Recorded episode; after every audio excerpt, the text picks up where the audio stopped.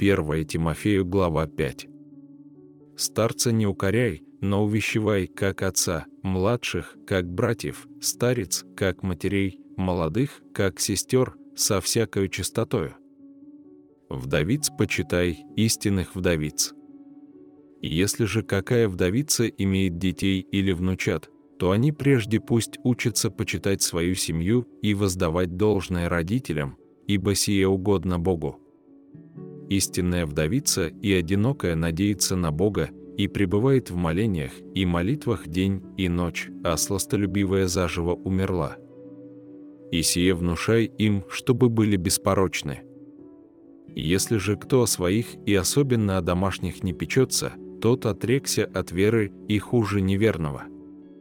Вдовица должна быть избираема не менее как шестидесятилетняя, бывшая женою одного мужа, известная по добрым делам, и если она воспитала детей, принимала странников, умывала ноги святым, помогала бедствующим и была усердна ко всякому доброму делу. Молодых же вдовиц не принимай, ибо они, впадая в роскошь в противность Христу, желают вступать в брак.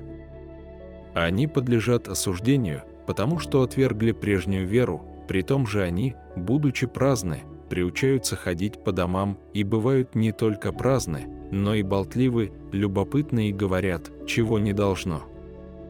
Итак, я желаю, чтобы молодые вдовы вступали в брак, рождали детей, управляли домом и не подавали противнику никакого повода к злоречию, ибо некоторые уже совратились вслед сатаны. Если какой верный или верная имеет вдов, то должны их довольствовать и не обременять церкви, чтобы она могла довольствовать истинных вдовиц.